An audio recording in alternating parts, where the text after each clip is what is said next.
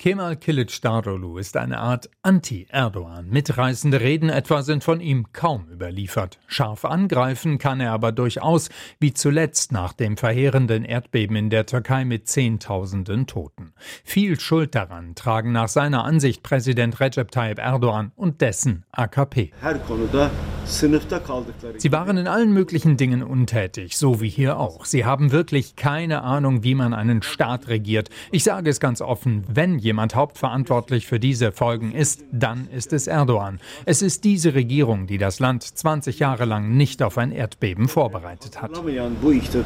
20 Jahre, in denen Kilic Darulu selbst Politik macht. 2002 kommt er für die sozialdemokratische CHP zum ersten Mal ins Parlament. Mit damals schon Anfang 50 ist er allerdings ein politischer Spätzünder. Nach seinem Wirtschaftsstudium arbeitet er zunächst in der Verwaltung. In den 1990er Jahren ist er Chef der türkischen Sozialversicherungsbehörde. Politische Ämter bekleidet Kilic Darulu lange nicht. 2009 stellt er sich für das Amt des Istanbuler Bürgermeisters zur Wahl, unterliegt aber dem AKP-Kandidaten. Seiner Beliebtheit in der CHP schadet das nicht. Ein Jahr später wird er deren Vorsitzender, gewählt mit 100 Prozent und setzt sein Thema gegen Korruption und Vetternwirtschaft, auch jetzt ein herausragendes Thema seines Wahlkampfes. Yolsuz yönetim yüzünden halkımız Wegen einer korrupten Führung haben die Bürger keinen Anteil am Wohlstand. Aber ich habe meinen Bürgern versprochen, korrupte Unternehmer und Korruption zu bekämpfen. Ich werde mich nicht in den Dienst schmutziger Konzerne stellen. Rund 20 Milliarden Euro hat Korruption nach seinen Berechnungen den Staat schon gekostet. Geld, das Kilic Darulu nach einem Regierungswechsel eintreiben möchte. Dann will er auch sein anderes großes Thema umsetzen, Demokratie und Gerechtigkeit. Dafür startet er im Sommer 2017 seine bisher vermutlich am meisten beachtete Aktion, den sogenannten Gerechtigkeitsmarsch. Kilic Darulu geht die mehr als 400 Kilometer von Ankara nach Istanbul zu Fuß. Tausende schließen sich an, auch von der pro-kurdischen HDP. Sie demonstrieren gegen die Haft für einen CHP-Politiker und den Journalisten Can Dündar.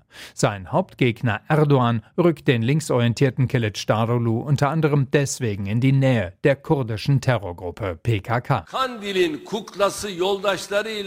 Vor lauter Dialog mit den HDP-Marionetten der PKK hat er allen politischen Anstand verloren. Oder bist es etwa nicht du, der Hand in Hand geht mit seinen Kameraden von der PKK? Bist es etwa nicht du gewesen, der von Ankara nach Istanbul mit ihnen gemeinsam marschierte? So viele Soldaten haben sie getötet, aber das ist ihm egal.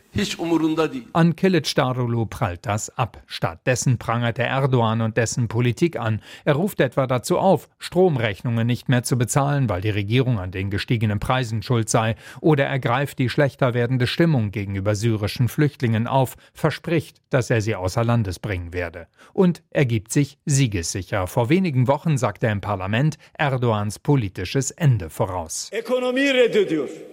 Er leugnet die Wirtschaftskrise, er leugnet den Hunger, er leugnet die Arbeitslosigkeit, er leugnet, dass die Migranten, die er hergeholt hat, ein Problem sind. Ich will Ihnen eine Tatsache sagen, die er nicht leugnen kann. Tyrannen gehen am Ende immer.